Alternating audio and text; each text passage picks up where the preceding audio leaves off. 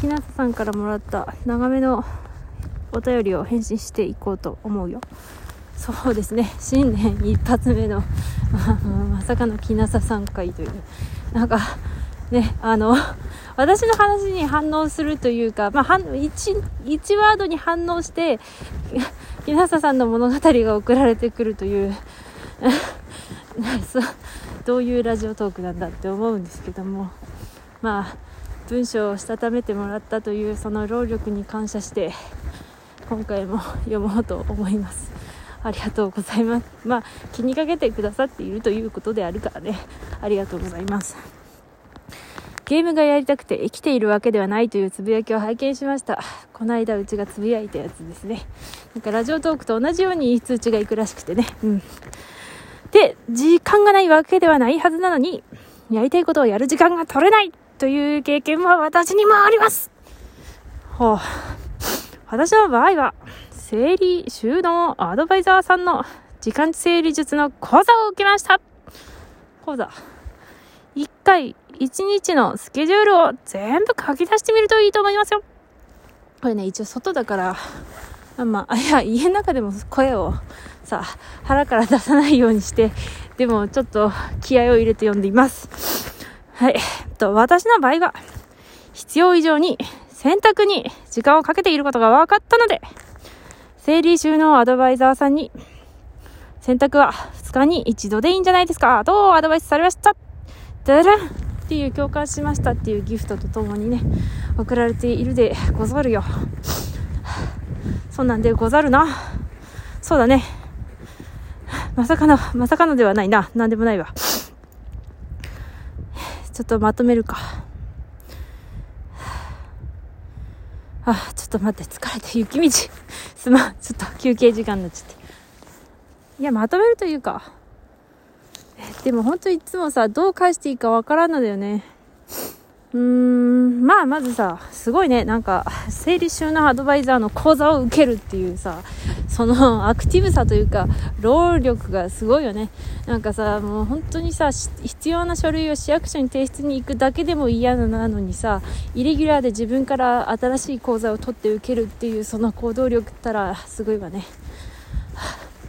あとはなんだ？時間、違うな。整理収納アドバイスが、仕事になるんだっていういやそのさそれを仕事にしようっていうそのさすごくない？やっぱさどうやったら仕事になるんだろう。だってさ自分こういうことできますっていう資格もあるってことか、まあ、資格を作るユーキャンとかなのかな。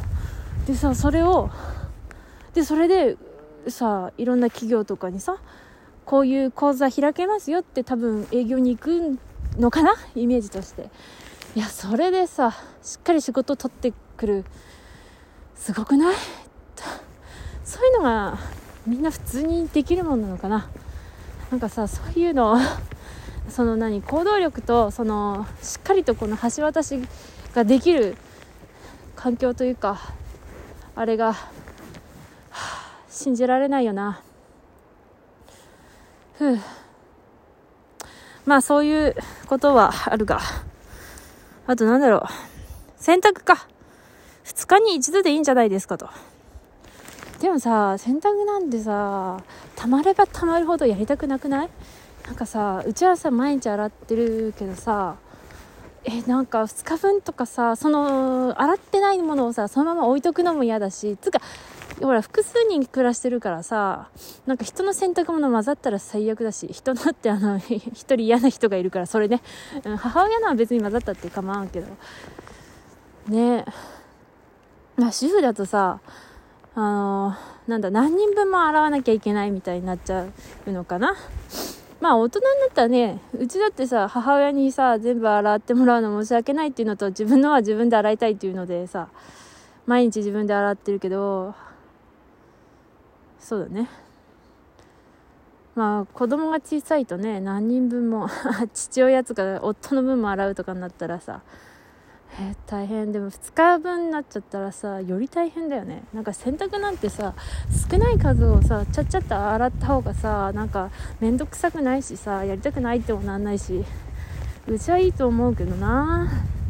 だってさ干すのめんどくさくない？こう洗濯物引き上げてさこう洗濯機の中であうちドラム式じゃねえからね。あの場所が足りないんだよね。でなんか絡まってさそれ外してさこう一回一回干すのをさ1日分だとさあやった少ないぞってなるけど2日分だとさあ倍あるってなるしさ。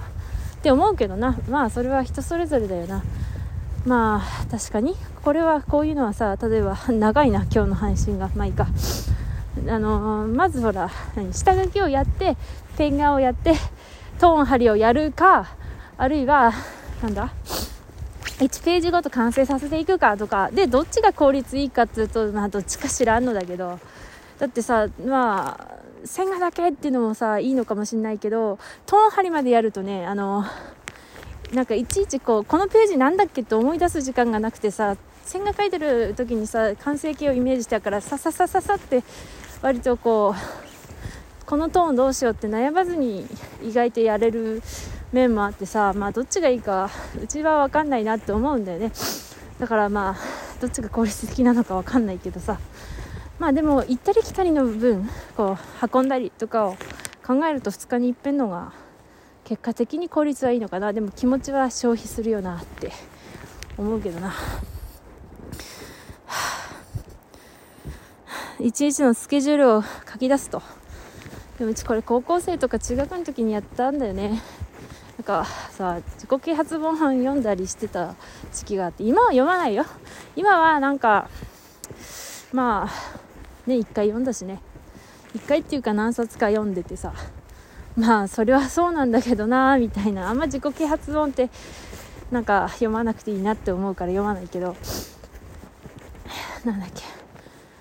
まあ、一日のスケジュールを書くことで自分がなんだどれに時間をかけててさ無駄にしているかっていうのをさこう数値で認識した方がいいっていうことだったのよ。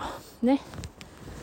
で効果あったのかな？まあ受験の時とかだったなでも今はさなんだろうゲームしてる時間が無駄だっていうのはさ無駄ではないよゲームはでもちょっと長すぎるっていうのはもう分かりきっててさうちにとってはそのまあ確かにゲーム時間を削ることなんだけどうちはねあの漫画を描くっていうことがいかに楽しいかを忘れてるのが原因であると思うからだからこう漫画を描くことの楽しさをもう一回思い出さなきゃな。あるいはその書いててでも苦しいことってたくさんあってその苦しみをどうやって取り除くかっていうのが次の課題だと思っているからなんかまあアドバイスしてもらったけどいらないかなと思います。ありがとうございます。そうね。みんなそれぞれ生きてるなと思いました。ありがとうございました。